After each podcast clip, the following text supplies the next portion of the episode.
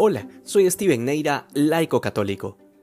Hace unos días profundizábamos el hecho de que los milagros físicos de Jesús eran una manifestación de una realidad profunda e invisible, porque el trabajo de la gracia no se ve con los ojos de la carne, sino con los ojos de la fe.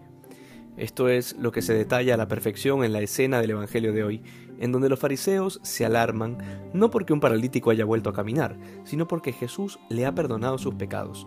Esto, y no lo otro, es lo que les genera escándalo, porque el perdón de los pecados es cosa divina, es un poder que hasta entonces jamás se hubiera pensado que habría de ser administrado por hombres. Sin embargo, Cristo, que es Dios hecho hombre, ha querido dejar en manos de los hombres no solo la administración de los sacramentos, sino el gobierno mismo de la Iglesia.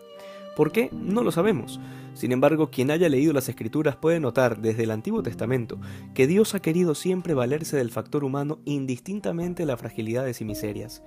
En esto se nos enseña hoy a renovar esa confianza en los sacramentos que Cristo mismo ha instituido para que sean medios de salvación particularmente el de la confesión, que es en el que se centra el Evangelio de hoy.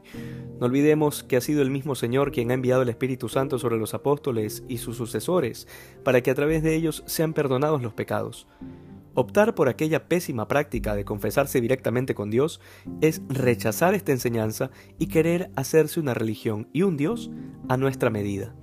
Que el Señor nos conceda la humildad para ser fieles a la revelación. Que hoy seamos más santos que ayer. Dios te bendiga.